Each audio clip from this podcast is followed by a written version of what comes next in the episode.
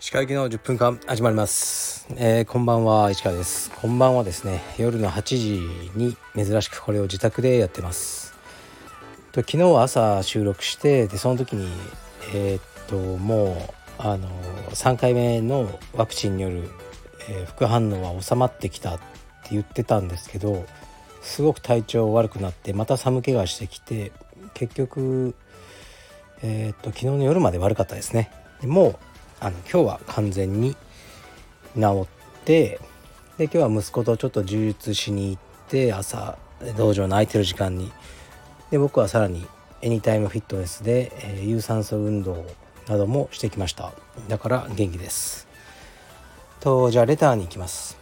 と一つレターでえー、っとねあのカルペディエムのパッチの使用についてといろいろすごい長いのあったんですけどあのそういう細かいねオンラインのとかはオンラインストアのね、メッセージ機能とかおいおあのお問い合わせの方でお願いします。まあ、答えてもいいんですけどね、極めてつまらないので、答えが、あの、そちらでお願いします。では、レターに参ります。とちなみに、えー、っとね、ストアで、新しい、えー、っと、コーチジャケットも今日の朝から、え販売しています。ご興味ある方は是非えー、っといきます。石川先生は日本では確か空手部に入っていたと思いますがアメリカに渡った際アリゾナで空手をやろうとは思わなかったのですかなぜ充実の充実に魅力を感じたのでしょうか？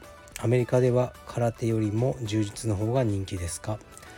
はいありがとうございます。そうですね。僕はアメリカに行ったのはもう1997年ぐらいになるんですがそちらで、えー、日本では空手部でした。でアメリカでも空手やろうと思ってました。でもやっぱ空手の大きな問題の一つが空手ってもう一人の先生が一人の流派みたいになっちゃってるんですよね。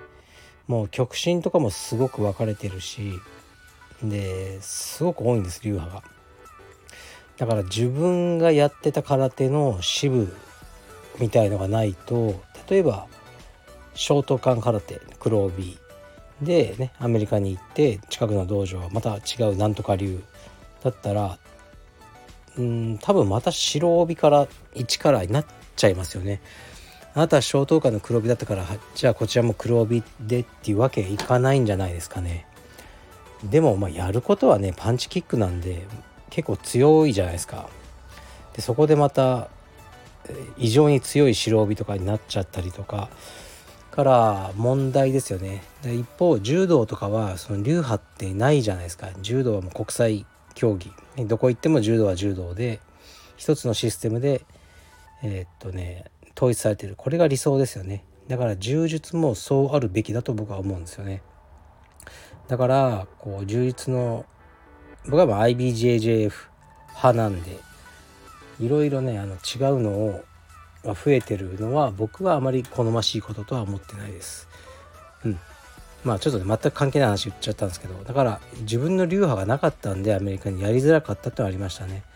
ででまあでも打撃やろうと思ってこれの話もしたことありますけど大学の体育館でこうミットを打ってたらグラップリングをやってる人がいてで話しかけたら「やってみろよ」って言われてで打撃しか分かんないったら「いや別に殴っていいよ蹴っていいよ」って言われたので思いっきり殴ったりしようと思ったんですけどとにかくこう殴ってくる人を僕は殴るだけだったんですね空手というのは。とかキックボクシングとかもやってたんですけどこう全く殴ってこない人ただタックルで僕のパンチに合わせてタックル入ろうとしてる人に対してこうもう当てられないんですよね。当たったとしても距離がずれてるんで。でそのまま倒されてあとはもういいように腕十字取られたり首絞められたりしてもう本当にねチンチンにされてでその時、ね、大学の寮に帰ってこう正座して考えたんですよね。いや今日は調子が悪かっただけだ。普通ならあんなやつぶっ飛ばせるとかいろいろ思いながらもいやあの正直になろうと俺の心はこれをやりたがってる。と思ってあの日本から持ってきた道着を焼却炉であの焼きました。はい。で次の日から柔術家になりました。そういうことですね。アメリカでは空手より柔術の方が人気ですか？今はそうでしょうね。絶対に。もう柔術が格闘技の中では一番人気あるんじゃないかなとか思いますけど。まあ詳しいことは分かりませんけどかなりあの人気の格闘技だと思います。はい次いきます。ご質問させていただきます。石川先生はご家族で映画館に行くことはありますか？またはお家で家族みんなで映画を見ることはありますか？スパイダーマンを息子さんと見るとか。はい。えっとねスパイダーマンはうちの息子好きなんですけどなんかアニメとかをよく見てますね。で実写版を僕が見てると格闘シーンだけ寄ってきます。で見て格闘シーンが終わると興味を失ってあの離れていきますね息子は。で子供を映画に連れて行ったりすることはあるんですが、まあ、ディズニーとか僕興味ないんでどうしてるかというと時間が合う時は僕の見たい映画と。じゃあ君こっちねって言って僕は僕の好きな映画を見る。っていうのがベストですよね。で終わった時に、ね、また待ち合わせる。でもなかなかこう時間が合わないんですよね。ですから僕もその映画に入って娘が見てる時とか確かディズニーのカーズとかそうでしたね。僕はあの耳栓とアイマスクを持っていくんですよ。で寝てます。映画館の中で。はい。それ言ったらなんかひどくないですか？って言われたことあるんですけど。まあそうですかね。別に映画はねあの彼女一人で見ればいいものだと思うので寝てます。はい。次いきます。えー、っと鹿さんこんにちは。映画の他人の評価についてどうお考えでしょうか？期待感が高いほど期待外れなことが多い気がします。全く予備知識なしに名作に出会えた時の感動は大きいものですね。はい。ありがとうございます。おっしゃる通りですね。だから今は情報が多すぎて良くないというのはありますね。ダイハードありますよね。あのブルース・ウィリスの。僕はあれ映画館で見たんですよね。しかもなんか見るやつが何もなくて。ブルース・ウィリスも知らなかったし。まあこれ見るかと思って見たらもうねあのまあ超名作ですよね。で本当にあの感動してなんて面白いんだこの映画は。と思ったのを覚えてますしそういうのやっぱいくつかありますよね。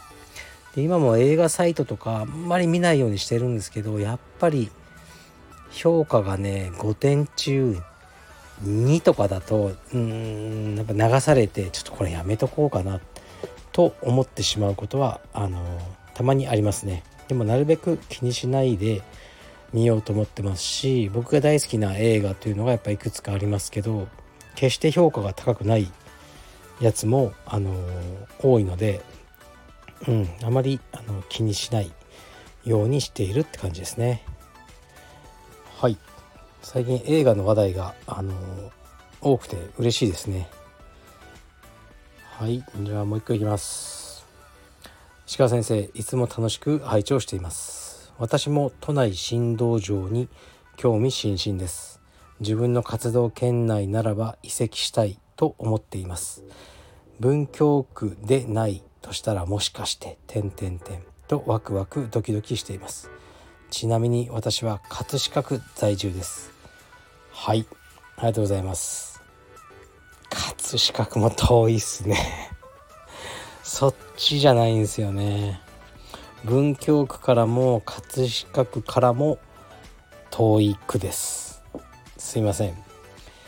まあ明日が日曜月曜日に一応契約を済ませるっていう話は聞いてるんで、まあ、そのオーナーさんとかねの意向を聞いて、えー、っと発表していいんだったらねもうあの隠す理由もないんでしちゃおうと思いますね。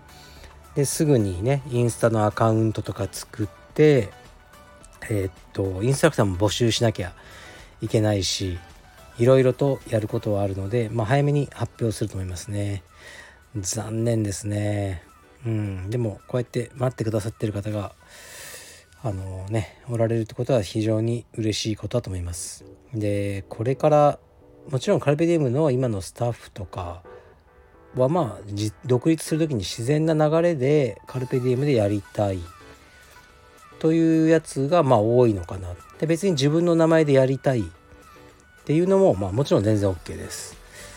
でそれと別にねあのまあ実際多いのが道場に通われてる方で別のビジネスやってるけど道場をやってみたいっていう人も多いですね。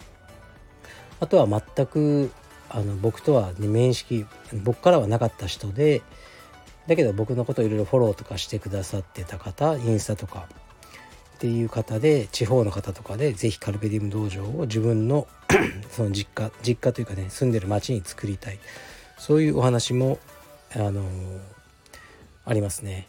でそういう方ってめちゃくちゃ僕のこと詳しいんですよね。もうラジオとか僕が忘れてるような話をこうね逆に聞かされたりとか鹿さんがああおっしゃってたのをなんかねよく覚えてますとかあか僕覚えてないんですけどとか思いますけどでそういうのがあるので僕はこのラジオをやってるんですよね。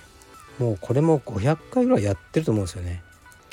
ずっと嘘はつけないんでもう必ずこれ僕の本音が出てると思うんですよね。もうにじみ出ちゃうと思います。こんだけやってたら毎日台本なしで。だから僕の本音のトークを聞いていただいて、えー、その理念にえー、っとまあ、共感してくださる方がカルビディウム道場をやってくれたらお互いにミスマッチがなくてハッピーでいられるんじゃないかなってねそういう思いでこれやってますね。あと会員さんとかもね毎回僕がこうね話したいけどずっと話す時間もないし、うん、でねだからなるべく僕の思いを伝えたいというので SNS とかをやってるという感じです。はい。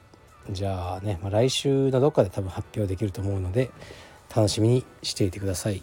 では今日は3連休の最初ですかね。明日明後日も良い週末を過ごしてください。失礼します。